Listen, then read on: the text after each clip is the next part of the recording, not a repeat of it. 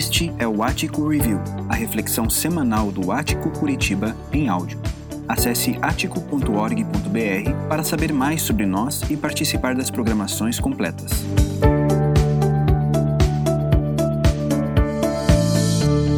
Olá, irmãos da Ático Curitiba.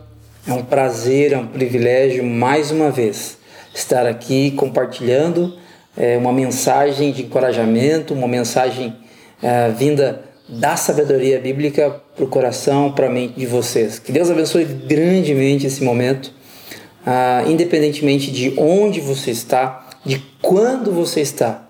O Espírito Santo é o mesmo que pode atuar, é, trazer alento, encorajamento ao seu coração, à sua vida, à vida da sua família. A gente vem falando e encerra essa série de mensagens hoje a respeito deste tema. Tudo se fez novo. Tudo se fez novo porque Jesus entrou na história. Tudo se fez novo não porque a gente faz parte de uma igreja, não porque eu e você mereçamos algo, mas porque Jesus entrou na história, deu a vida dele pela humanidade, o reino de Deus chegou até nós. Jesus ele morre, ele ressuscita, o Espírito Santo derramado, e isso é a garantia de que o reino de Deus está presente. Por isso, tudo se fez novo. Mas a gente vem conversando ao longo das últimas semanas a respeito da dificuldade que nós temos de, de fato, vivermos esse novo. Apesar de sabermos que o reino de Deus está entre nós, apesar de sabermos que Jesus fez novas todas as coisas, muitas vezes nós, como discípulos e discípulas de Jesus, nós nos mantemos presos a, a, a crenças, a lendas, a mitos, a coisas que foram contadas para nós há muito tempo e a gente acredita nessas coisas como se elas fossem verdade. E a gente traz isso para o campo da nossa vivência enquanto desenvolvimento da nossa espiritualidade. E quando isso acontece, a gente, apesar de na teoria podermos de fato viver essa novidade de vida, na prática a gente não vive isso. Na prática a gente vive ainda presos à religiosidade. A gente ainda vive presos ao misticismo, a mentiras que foram contadas para a gente, que são contraditórias à sabedoria bíblica. Jesus fez novas todas as coisas. Em Cristo o reino de Deus chegou. Jesus faz novas todas as coisas na minha e na sua história. O seu casamento pode ser um casamento diferente. Vocês podem superar as lutas que vocês têm, porque Jesus entrou na história e fez novas todas as coisas. O seu relacionamento familiar com seus filhos, o seu desenvolvimento profissional no trabalho, o seu momento de lazer com seus amigos, tudo isso pode ser diferente porque Jesus entrou na história e fez novas todas as coisas. Quando a gente pensa a respeito disso, a gente tem que concordar.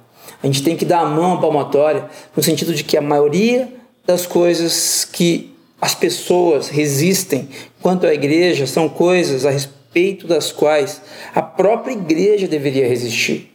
Então, quando a gente pensa nessa religiosidade, quando a gente pensa nas coisas que, que os seus amigos eles abominam dentro de uma igreja e eles não querem fazer parte em função disso, nas coisas que fazem com que o seu filho, sua filha, adolescente, jovem, não queira fazer parte de uma comunidade cristã, muitas vezes essas coisas elas são coisas a respeito das quais a própria igreja deveria ser contra. Mas por algum motivo, ao longo da construção da igreja, ao longo da história, a, a gente acabou tendo parte com coisas que não necessariamente foram ensinadas por Jesus, mas que são construções histórico-culturais. Mas Jesus veio fazer novas todas as coisas. E isso deve nos encher de esperança.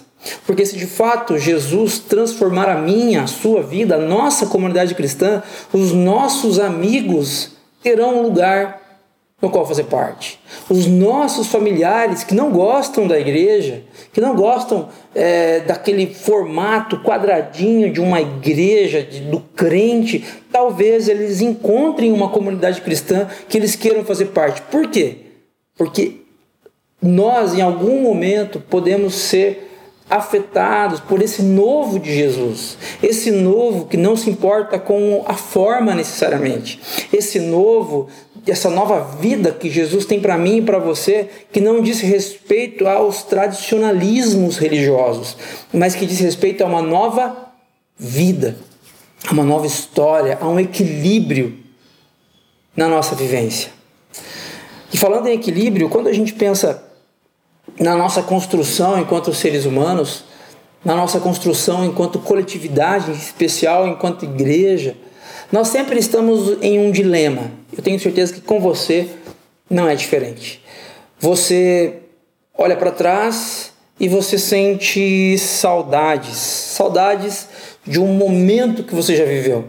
Saudades daquela época da sua infância onde as pessoas podiam sair nas ruas sem medo de serem assaltadas.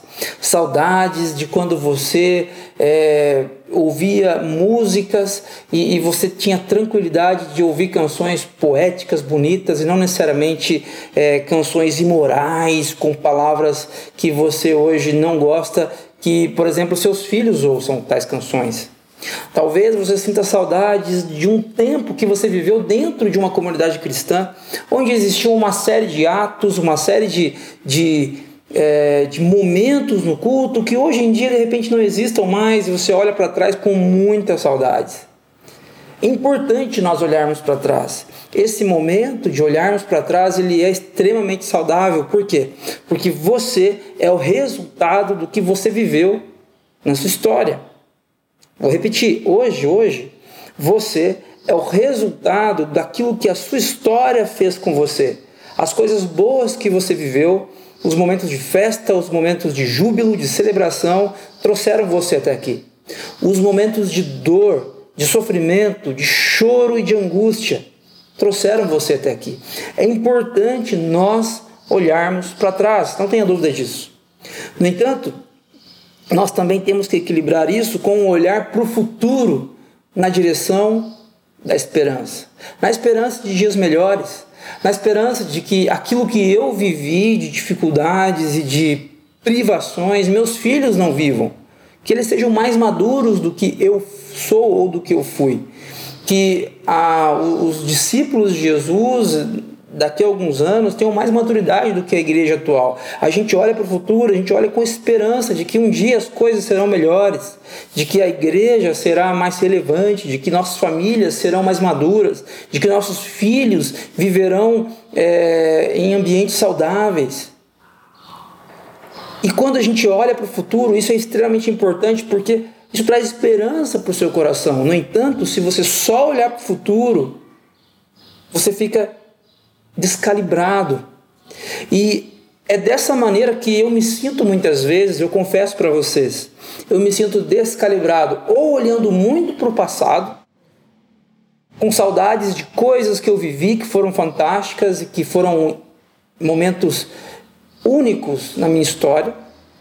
E, e quando isso acontece, eu me vejo saudosista, quase que com a alma doente, olhando para o passado, preso ao passado mas muitas vezes também eu estou des descalibrado olhando para o futuro, com tanta expectativa a respeito do que vai acontecer, com tanta vontade de que essas coisas aconteçam, trabalhando e sonhando tanto a respeito do futuro, com a esperança a respeito de um futuro que eu sonho, que eu esqueço de viver o presente.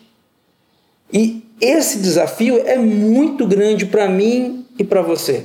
E ao longo da história da igreja, a gente percebe que os discípulos, discípulos de Jesus, eles vivem essa necessidade de equilibrar o passado, a saudade, com a esperança do futuro. E nós não conseguimos fazer isso sem Jesus. Sem Jesus, ou a gente fica descalibrado no passado, ou a gente fica descalibrado no presente ou no futuro. E nesse sentido, eu quero dizer para vocês que Jesus, como a gente vem conversando ao longo dessa série de mensagens, Jesus fez novas todas as coisas. Você não precisa mais ficar preso ao passado. Mas, Carlos, eu vivi uma fase muito linda da igreja, os encontros eram assim, a igreja era assim, e as coisas eram incríveis. Eu acredito em você. Mas não fique preso ao passado, porque você pode ter esperança de que no futuro as coisas também serão excelentes e você vai poder viver um presente intensamente. Se você é uma pessoa sonhadora que olha para o futuro e almeja coisas incríveis, continue assim, é excelente ser alguém sonhador. No entanto, não se esqueça de onde você veio, não se esqueça do passado. E não se esqueça de viver o presente. Jesus faz novas todas as coisas e ele nos equilibra nesse desafio que a gente tem para a nossa história. E nesse sentido, eu quero desafiar você a olhar comigo para um texto da sabedoria bíblica que está no Evangelho de Lucas, a partir do capítulo 22, dos versos 7 em diante, na nova versão internacional. A gente vê um momento onde ah, o texto está falando para a gente a respeito de saudade. O texto está falando para a gente a respeito de olhar para trás. O texto está falando para a gente que ser discípulo, discípulo de Jesus, não é só olhar para o futuro, não é só pensar na eternidade, não é só almejar dias melhores, também é olhar para o passado. Nesse sentido, o texto no Evangelho de Lucas, capítulo 22, a partir do verso 7, diz o seguinte: Finalmente, chegou o dia dos pães sem fermento, no qual devia ser sacrificado o cordeiro pascal. Finalmente chegou o dia dos pães sem fermento. O que era o dia dos pães sem fermento? O dia dos pães sem fermento era o dia no qual o povo de Deus, o povo de Israel, se lembrava de quando Deus os tirou do Egito, da servidão, da escravidão no Egito. O povo de Israel ficou aproximadamente 450 anos no Egito, sendo escravizado pelo povo egípcio. Nesse contexto, o povo de Israel é, sofre, agoniza, é extremamente injustiçado por este povo opressor. No entanto, em algum momento Deus intervém em favor do seu povo, utilizando-se do seu servo Moisés e tira o povo de Deus do meio do Egito rumo à terra prometida, rumo a Canaã. E nesse contexto, para liberar as pessoas ali do, do Egito, Deus começa a trabalhar e você conhece a história. Deus envia dez pragas, dez pragas a partir das quais é, o povo seria liberto daquele contexto de escravidão. A décima praga seria um anjo de morte que passaria ali no Egito e a levaria é, consigo, mataria as, os primogênitos das famílias. Todas as famílias do Egito teriam seus filhos mais velhos, os primogênitos, todos os filhos primogênitos seriam mortos, a não ser na casa das famílias onde houvesse sangue nos umbrais, ou seja, nos batentes das portas, sangue de cordeiro, sangue de um, é, de um sacrifício de um cordeiro inocente. Naquela noite, o anjo passa e na casa onde havia sangue nos batentes, ele não entra e esses primogênitos são poupados. E mais do que isso, Deus fala para o povo que eles têm que sair de madrugada e fugir do Egito. E eles têm que se levantar de madrugada, comer pão sem fermento, ou seja, às pressas, e sair do Egito rumo ao deserto, onde eles ficariam 40 anos para então entrar na terra prometida Canaã. A partir disso, o povo de Deus celebra anualmente, no dia da festa da colheita, que depois se transforma no dia ah, dos pães sem fermento, o povo de Deus celebra anualmente essa libertação. Essa libertação. Então, o que está acontecendo aqui é um momento extremamente esperado para o povo de Israel. Você vê que Lucas conta para a gente, finalmente, não é no sentido de que o texto está acabando, não, porque o livro de Lucas ainda continua até o capítulo 24. É finalmente no sentido até que enfim chegou o dia dos pães sem fermento, o dia que o Senhor nos libertou da escravidão do Egito. Até que enfim chegou esse dia no qual devia ser sacrificado o cordeiro pascal. Jesus enviou Pedro e João dizendo: Vão preparar a refeição da Páscoa Onde queres que a preparemos? perguntaram eles. Ele respondeu: Ao entrarem na cidade, vocês encontrarão um homem carregando um pote de água.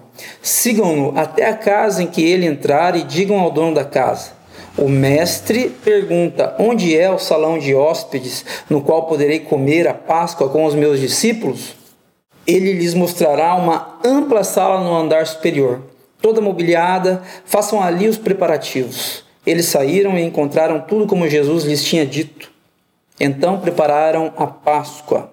Quando chegou a hora, Jesus e os seus apóstolos reclinaram-se à mesa e disse-lhes: Desejei ansiosamente comer esta Páscoa com vocês antes de sofrer. Pois eu lhes digo: não comerei dela novamente até que se cumpra no reino de Deus. É interessante que eles estão se preparando para um banquete, porque, como a gente vê no texto, no versículo, no slide aqui anterior, versículo 12 e 13, eles saíram e encontraram tudo como Jesus lhes tinha dito, então prepararam a Páscoa. Eles prepararam um banquete com muito carinho, não foi de qualquer jeito. As panelas não estavam em cima da mesa, sobre a mesa, de uma maneira é, desleixada, não, com muito carinho, um banquete muito lindo, muito belo, com coisas saborosas, deliciosas, porque era um momento muito especial. Agora, o que eu quero destacar com vocês é que Jesus Neste momento, os discípulos eles estão olhando para trás. Eles estão olhando para trás. Eu e você precisamos aprender a olhar para trás de maneira saudável. Eu não sei o que a vida fez com você. Eu não sei quais os traumas que você traz da sua infância, da sua adolescência, da, do momento onde seus filhos eram pequenos, traumas que você traz de antigas é, comunidades cristãs. Eu não sei a, a, a sua história, o que a vida fez com você. Eu sei que você precisa aprender a olhar para trás de maneira saudável. Essa lembrança que Jesus e os discípulos estão tendo, ela não é uma lembrança fácil para eles. Por quê? Porque eles estão olhando para trás e eles estão ah, se lembrando de algo muito difícil. Lembrar do Egito não era algo gostoso, algo prazeroso, puro e simplesmente. Ok, Deus os libertou do Egito, sim, depois de 450 anos, mas foram 450 anos de muito sofrimento. A primeira, a segunda, a terceira, a quarta geração morreu no Egito, sofrendo muito. Eles trabalhavam aproximadamente 18 horas por dia, de trabalhos pesadíssimos. Assim, Olhar para trás aqui, quando Jesus está desejando ansiosamente comer esta Páscoa, é olhar para trás e lembrar que Deus intervém sim, mas é lembrar que Deus intervém em momentos terríveis da nossa vida. É muito importante que nós aprendamos a olhar para trás de maneira saudável. Eu quero que a partir dessa breve reflexão, que o Espírito Santo fale no seu coração e cure a sua mente, o seu coração, para que você possa olhar para trás de maneira livre leve, mesmo para dias dificílimos que você viveu no cativeiro, sendo oprimido, oprimida, mesmo assim que você seja livre para olhar para trás, porque Jesus nos ensina sobre a saudade, a olhar para trás de maneira saudável também. Mas é interessante que no nosso caminhar com Jesus, só olhar para trás não, não adianta também. Se você for uma pessoa, e, e geralmente isso acontece com quem está na casa dos 50 para frente, uma tendência a ser uma pessoa saudosista e só olhar para trás, só olhar para trás, só olhar para trás, a gente fica descalibrado e capenga. Também não é uma boa opção. Olhar para trás com saudade, com um olhar saudável para as coisas boas e ruins que aconteceram com a gente é positivo. Mas a gente não pode só viver assim, nós precisamos também sermos pessoas de esperança. Pessoas que almejam um futuro incrível pela frente. Se você já viveu 60, 70, 80 anos da sua vida e você olha para trás e vê muita coisa e não vê tanta expectativa assim no futuro, eu quero dizer para você que você precisa desenvolver em Jesus a habilidade de olhar para o futuro e esperar coisas incríveis. Porque nós não estamos presos à história. A palavra de Deus nos diz, nos revela que aquele que crê em Jesus, ainda que morra, viverá. Então você tem que olhar para o futuro e almejar a eternidade, almejar dias incríveis que ainda virão. E Jesus faz isso aqui nesse texto também. Jesus olha para o passado, Jesus se lembra de dores incríveis que o povo de Israel passou, dores incríveis que famílias ali com histórias muito particulares passaram. Jesus olha de maneira saudável para o passado. Mas Jesus também olha para o futuro. E ele faz uma coisa nova aqui. Até ali, até aquele momento, ah, todas as famílias de Israel agiriam da mesma maneira, com banquetes incríveis, com comida muito boa, muito saborosa e com muita celebração. Afinal de contas, Deus libertou o povo de Israel do Egito. No entanto, daqui em diante, Jesus está olhando para o futuro. Jesus está fazendo coisa nova. Daqui em diante, Jesus está fazendo coisas incrivelmente novas. Daqui em diante, no texto, os discípulos estão boquiabertos com o que Jesus está fazendo. Ele está fazendo história. Muitas vezes nós, quando a gente faz uma coisa é, de destaque, alguém fala para a gente assim: Poxa, você fez algo incrível. Daqui a 10, 15 anos, as pessoas estarão comentando a respeito disso. Você fala: Poxa, será? E daí, daqui a 10, 15 anos, você olha para trás e de fato pode concluir se aquilo que você fez fez história ou não. Mas Jesus sabia que o que ele estava fazendo aqui era a história. E olha o que Jesus fala, olha o que, o que Lucas nos conta a respeito de Jesus a partir do verso 17. Recebendo um cálice, ele, Jesus, deu graças e disse: Tomem isto e partilhem uns com os outros. Pois eu lhes digo que não beberei outra vez do fruto da videira até que venha o reino de Deus. Tomando o pão, deu graças, partiu e o deu aos discípulos, dizendo: Isto é o meu corpo dado em favor de vocês. Façam isto em memória de mim. Da mesma forma, depois da ceia, tomou o cálice, dizendo: Este cálice é a nova aliança no meu sangue, derramado em favor de vocês. Jesus está fazendo tudo novo. A nova aliança não significa que Jesus aboliu a antiga, mas Jesus cumpriu, Jesus satisfez a antiga aliança, as leis do Antigo Testamento, as exigências da lei de Moisés. Jesus cumpriu todas, Jesus satisfez a vontade de Deus. E aqui Jesus faz novas todas as coisas. Essa nova aliança, ela não é feita a partir de, de, do meu mérito, do seu mérito. Você tem uma nova aliança com Deus, um novo compromisso com Jesus, tudo se fez novo, as coisas agora devem ser leves, devem ser lindas e belas no seu relacionamento com Deus, no seu relacionamento conjugal, na sua, uh, no seu desenvolvimento relacional com seus filhos, no seu trabalho. Mas isso deve ser belo, maravilhoso, não porque você merece, não porque você sacrifica, não porque você vai bem, mas porque Jesus fez tudo novo. O texto diz que este cálice, Jesus diz: Este cálice é a nova aliança no meu sangue. Não se trata mais de um sangue de um cordeiro sacrificado. No Antigo Testamento, o anjo passa e, e, e, sacrifica e leva e, e, tira a vida das crianças primogênitas nas casas onde não havia sangue nos batentes. Esse sangue era sangue de cordeiro sacrificado. Hoje, nós vivemos o contexto de uma nova aliança, onde a morte não tem vez mais com a gente, com nossos filhos, a morte não tem vez mais no seu casamento, a morte não tem vez mais na destruição dos seus sonhos e projetos, porque Jesus fez novas todas as coisas. Você não precisa mais carregar nenhum tipo de misticismo, nenhum tipo de lenda, nenhum tipo de, de cacareco religioso porque Jesus fez novas todas as coisas. Sabe quando a gente vê nos filmes uh, um casal recém-casado que entra no seu carro para rumo à lua de mel, as viagens, aí aquele monte de, de, de, de, latas amarradas atrás no carro fazendo barulho assim, e, e eles e, a, e aquilo chama a atenção da gente, aquele barulho, aquela coisa um tanto quanto estranha. Às vezes eu tenho essa sensação a respeito da nossa espiritualidade.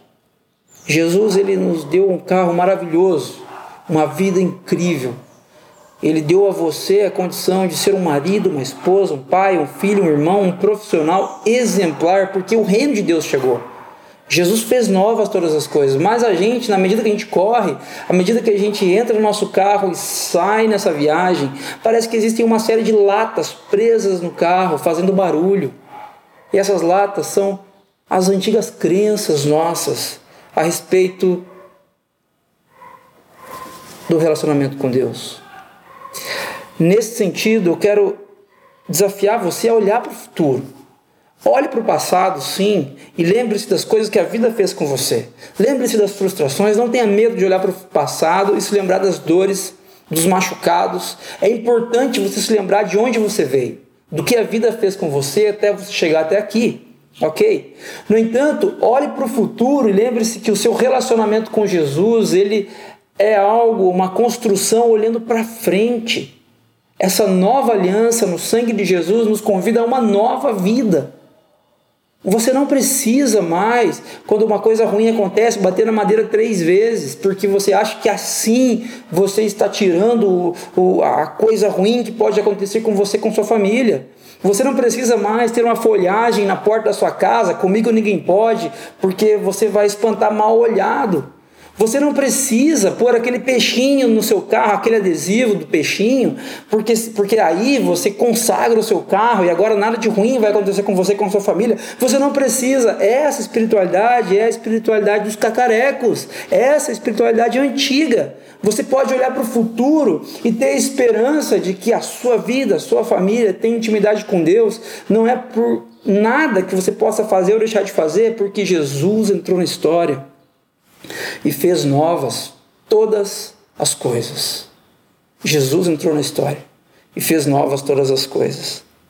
Ah, nesse sentido, ah, o escritor russo Liev Tolstói, talvez um dos escritores mais famosos da história, com certeza o mais famoso russo, Tolstói ele cresce num lar cristão, ele nasce num lar cristão, ele é educado a partir dos valores do reino de Deus. E ele conta nesse livro uma confissão, um livro pequeno que vale a pena você ler. Ele conta que, apesar dele ter sido criado com esses valores, ele, na juventude, ele se afasta dos caminhos de Deus, como acontece com muitos jovens. Ele se afasta e ele, ele começa a escrever, fica famoso, ele vende muitos livros, ele ganha muito dinheiro e a fama dele o conduz a uma vida de promiscuidade moral, e física. E a partir disso ele se afasta dos caminhos de Deus, mas já na sua idade avançada ele começa a ter uma série de reflexões a respeito da sua fé. E nesse livro ele conta algo que eu gostaria de compartilhar com você. Ele diz o seguinte: E de novo, tudo começou a morrer à minha volta e dentro de mim, e de novo me veio a vontade de me matar. Mas nisso olhei para mim mesmo Lembrei que eu só vivia quando acreditava em Deus. Disse a mim mesmo: basta conhecer Deus para que eu viva. Basta esquecer, não acreditar em Deus, que eu começo a morrer. Portanto, para que continuo buscando Deus? exclamou uma voz dentro de mim. Olhe, lá está Ele. Ele é aquilo sem o que é impossível viver. Conhecer Deus e viver é a mesma coisa. Deus é vida. E me salvei do suicídio. Gente, se nós olharmos aqui para essa última frase de Tolstói, quando ele diz conhecer Deus e viver é a mesma coisa, se a gente considerar conhecer Jesus e viver é a mesma coisa, já que o escritor aos Hebreus vai dizer que Jesus é a, a expressão exata do ser de Deus, então eu começo a entender que conhecer a Deus e viver é a mesma coisa. Jesus é o equilíbrio perfeito entre saudade e esperança. Tolstói ele viveu uma vida distante de Deus talvez nos melhores anos da vida dele, e ele olha para trás e ele tem vontade de cometer suicídio. Ele tem vontade de acabar, de dar cabo com a própria existência. No entanto, quando ele se relaciona com Deus, quando ele começa a olhar e meditar e refletir a respeito da vida, e ele começa a concluir que tudo de bom que aconteceu na vida dele foi quando ele estava se relacionando com Deus. Ele conclui que eh, conhecer a Deus e viver é a mesma coisa, Deus é vida e ele passa então a olhar para frente. E ele se salva do suicídio, ele conclui. Interessante, quando nós nos relacionamos com Deus, quando nós nos relacionamos com Jesus, aquele que faz novas todas as coisas, nós encontramos esse equilíbrio entre as dores do passado que são dores, são traumas, são complexos, são coisas que, que muitas vezes a gente não gosta nem de mencionar, muito menos de contar para outras pessoas. Mas a gente percebe que se relacionando com Deus, essas coisas elas não nos machucam mais. Elas não nos machucam mais e a gente passa até a celebrar é, a libertação de Deus das nossas vidas nessas questões, porque essa libertação de Deus nos trouxe até aqui. É interessante que, olhando para Jesus, quando ele está ali celebrando a Páscoa com os discípulos, os discípulos de Jesus, ele olha para o passado de maneira saudável. E é assim que eu quero desafiar você a olhar para o passado, mas é assim também que eu quero desafiar você a olhar para o futuro. Também de maneira saudável, almejando dias melhores, porque conhecer a Deus e viver é a mesma coisa.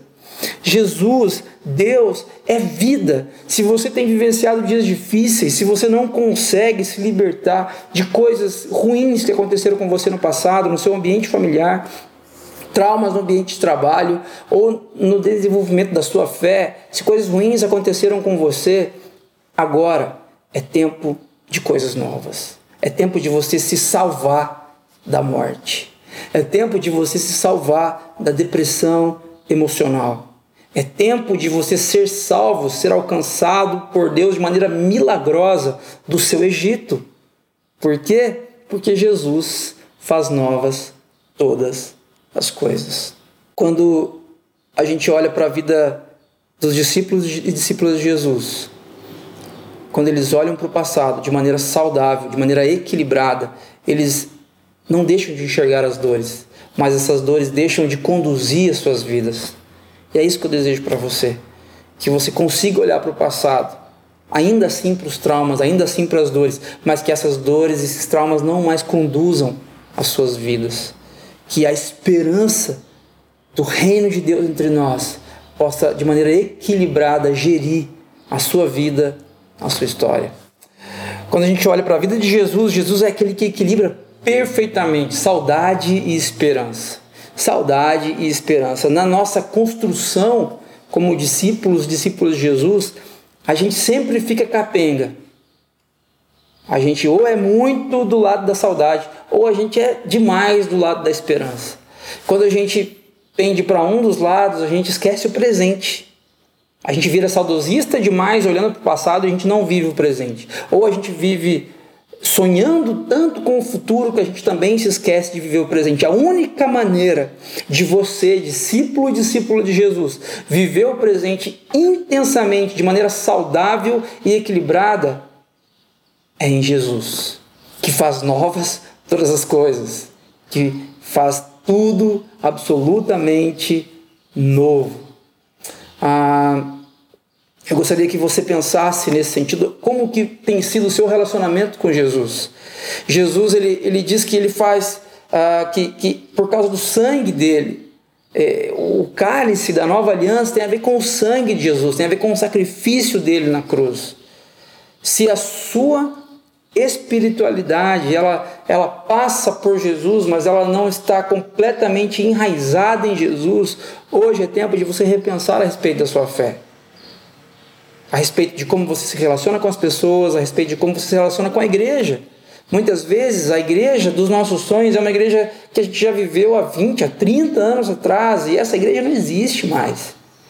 Muitas vezes a igreja dos nossos sonhos é uma igreja que a gente olha lá para o futuro e a gente sonha com algo inalcançável, quase utópico. Isso também não existe ainda. Nós temos uma igreja hoje. Nós temos uma comunidade cristã da qual a gente faz parte hoje. Nós temos uma família hoje. O seu casamento não é o casamento que você é, começou há 30 anos atrás e não é o casamento que você sonha daqui a 10 anos. O casamento que você tem é o casamento que você tem hoje. Os filhos que Deus deu para você, que você é, lembra deles quando eles eram crianças, eles já não são crianças de repente. E também ainda não são aquelas pessoas que você quer que elas sejam, elas são quem elas são hoje. A vida acontece agora. Mas eu só consigo, de maneira livre, liberta, olhar para o passado, lembrando dos dias incríveis, lembrando dos dias difíceis que eu vivi, eu só consigo olhar para o futuro e, e sim querer viver dias melhores com a minha esposa, com os meus filhos, com os meus amigos, com a comunidade cristã da qual eu faço parte. Mas eu só consigo fazer isso de maneira equilibrada quando no, no meio aqui eu tenho Jesus deixando meu coração saudável, curado para que isso aconteça, porque é Ele que fez novas todas as coisas. É Jesus. É Jesus. O filósofo dinamarquês Soren Kierkegaard, ele fala algo exatamente nesse sentido, que é o seguinte: a vida só pode ser compreendida olhando-se para trás, mas só pode ser vivida olhando-se para frente. Olhando para trás, nós compreendemos a nossa história. Olhando para trás, nós entendemos por que nós nos tornamos o que nós nos tornamos. Por que, que o nosso emocional é assim? Tem muito a ver com a nossa infância, com a nossa adolescência, ok. Com a maneira que os nossos pais nos criaram. E, e, muitas vezes, quando a gente olha para trás nesse sentido, nós temos uma série de dores, uma série de questões. Eu quero desafiar você a olhar para o passado de maneira saudável, usando como lente a vida de Jesus. Jesus nos ensina a olhar para o passado de maneira saudável, porque olhando para o passado eu posso compreender a minha vida, eu posso compreender a minha história. Eu compreendo o meu casamento olhando para o passado, eu compreendo os meus filhos. Eu compreendo a igreja que eu faço parte, olhando para o passado. Mas é somente olhando para o futuro que de fato eu vivo. A vida ela acontece quando eu olho para o futuro com os pés no presente. Eu olho para o futuro sem me esquecer do hoje, do agora.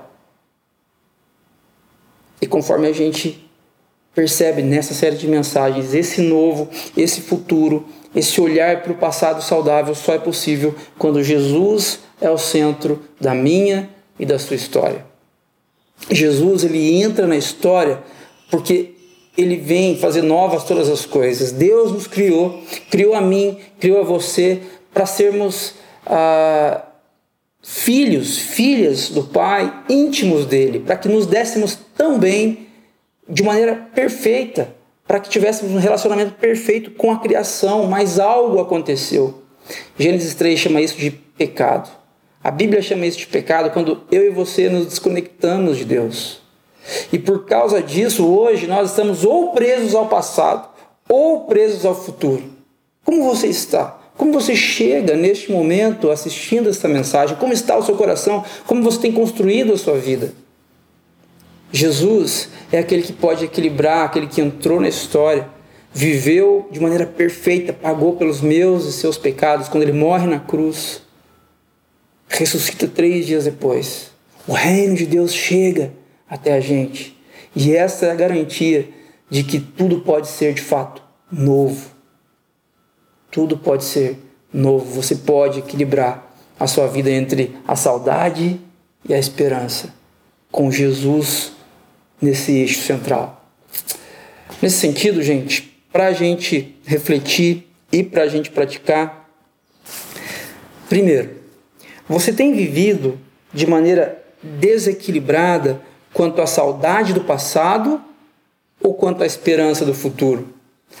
E eu não pergunto se você tem vivido de maneira desequilibrada ou não, porque eu acredito que sim, assim como eu. Todos nós desequilibramos ou para um lado ou para outro. E eu faço essa pergunta para você. Você tem vivido de maneira desequilibrada quanto à saudade do passado ou quanto à esperança do futuro? Para onde o seu coração pende? E isso torna você uma pessoa descalibrada, desequilibrada muitas vezes. Responda isso para o seu coração neste momento. E dois, Jesus é o segredo para vivermos uma vida equilibrada entre o passado e o futuro. Em Jesus podemos sentir saudade do passado, desejar esperançosamente o futuro e viver intensamente o presente. Jesus, ele me dá saúde emocional, espiritual para olhar para o passado com saudades, para olhar para o futuro de maneira esperançosa, mas acima de tudo, viver intensamente o presente. Eu só consigo viver intensamente o presente, amar a minha esposa, cuidar dos meus filhos, é, ter momentos de lazer, cuidar da minha saúde, eu só consigo trabalhar intensamente, eu só consigo viver o hoje quando o meu passado está curado e quando o meu presente é esperançoso. E para o meu passado estar curado, para o meu, meu futuro ser esperançoso, eu preciso de Jesus. fazendo novas todas as coisas. Quero desafiar você neste momento a orar comigo, a colocar Jesus no centro da sua vida, talvez de uma maneira que você nunca pensou antes. A olhar, eu quero desafiar você a olhar para o passado e, e, abrir aqueles porões da sua alma, aqueles quartinhos, aquelas gavetas que você costumeiramente deixa, deixa fechado, porque você não quer ter contato com aquilo mais. Eu quero desafiar você a abrir essas gavetas, abrir essas portas, não para que o trauma volte, mas para que haja de fato libertação. Para que você possa olhar para o passado de maneira saudável, lembrando da libertação que Deus efetuou na sua história. Quero que você olhe para o futuro e comece a sonhar novamente. Talvez você deixou de sonhar há muito tempo por coisas ruins que aconteceram na sua vida. Volte a sonhar, porque Deus entrou na história. Deus presente entre a gente nos dá a possibilidade de sonhar mais uma vez. Mas acima de tudo, eu quero desafiar você a viver o presente, viver o novo no seu relacionamento conjugal, viver o novo no seu relacionamento com seus filhos, no seu ambiente de trabalho. Viva o novo. Jesus fez novas todas as coisas. Vamos orar? Quero convidar você a fechar os seus olhos. Gostaria de orar com você. Deus de graça, ah, obrigado, porque o Senhor fez novas todas as coisas. Obrigado, porque a novidade de vida que nós temos não depende da gente. Se dependesse de Deus, nós estaríamos perdidos. Obrigado, porque é o Senhor que entrou na história e pagou o preço que nós não poderíamos pagar. E isso faz com que nós possamos de fato viver coisas novas. Eu quero orar pelos meus irmãos, pai da Arte Curitiba, que tenham condições de olhar para o passado e de lembrar a Deus das coisas ruins, das coisas boas e, de maneira saudável entender o que a história fez com eles. Mas eu quero também pedir que o Senhor os ensine, Pai, a olhar para o futuro, sonhando com construções, sonhando com, com participação no seu reino, sonhando com casamentos saudáveis, com criação de filhos saudável. Deus, que eles olhem para o futuro de maneira esperançosa, porque o presente, o presente o Senhor já garantiu novas todas as coisas. Porque no presente o Senhor já disse que está consumado. E nós não somos mais presos, não estamos mais presos às coisas antigas. Tudo se fez novo. Essa palavra é sua, não é nossa. Por favor, Deus, Faz um milagre na vida dos meus irmãos e das minhas irmãs.